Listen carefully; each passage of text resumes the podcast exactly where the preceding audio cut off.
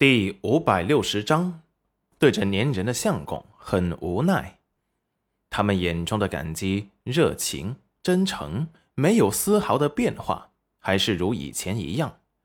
宝儿和村中的小孩子坐一桌，因为长得粉雕玉琢的，都想搓搓他的脸，但是他可不给，也希望跟他们一起玩耍。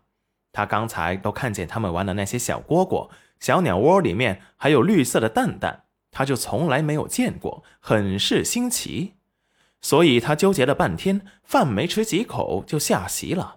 来到那个村长家孙子的面前，说道：“虎子哥哥，可以把你那个鸟窝给宝儿看看吗？”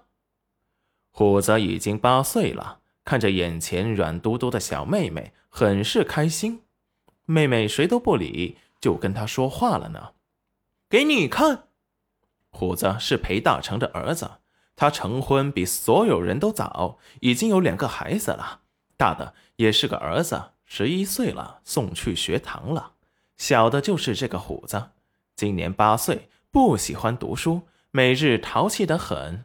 他爹娘拿他没办法，家里恰好也不缺钱，也就随他了。宝儿惊喜的接过小鸟窝，只见里面有五颗绿色如成人母节大小的蛋。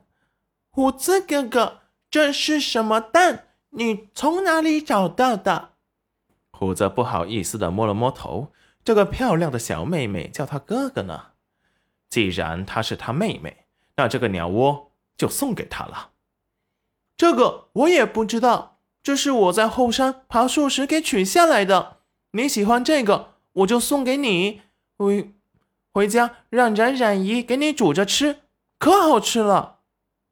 宝儿一愣，不是要把小鸟孵出来吗？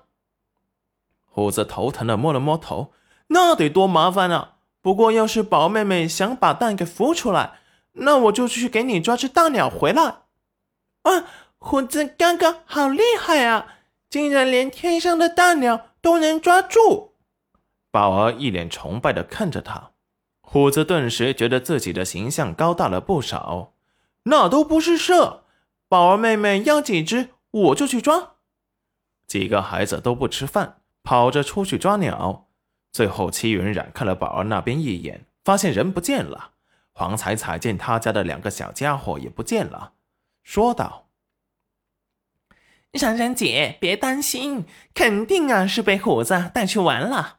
我们村子里没有什么危险。”齐云染这才放心，想了一下，也是。这里没有什么危险，不像京城。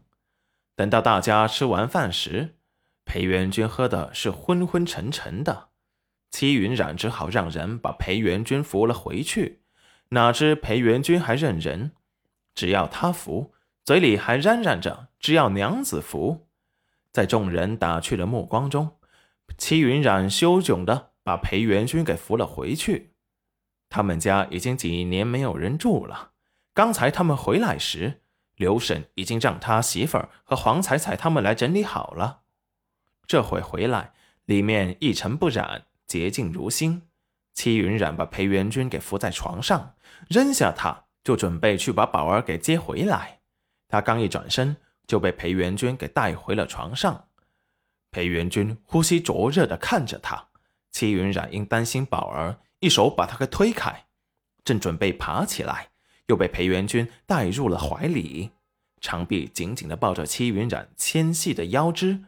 戚云染轻吐一口气：“裴元君，你放开我，我要去把宝儿找回来。”对着一个粘人的相公，很是无奈。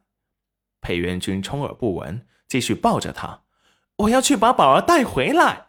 相公，宝儿看不到我们，待会儿他会害怕，万一被吓哭了怎么办？”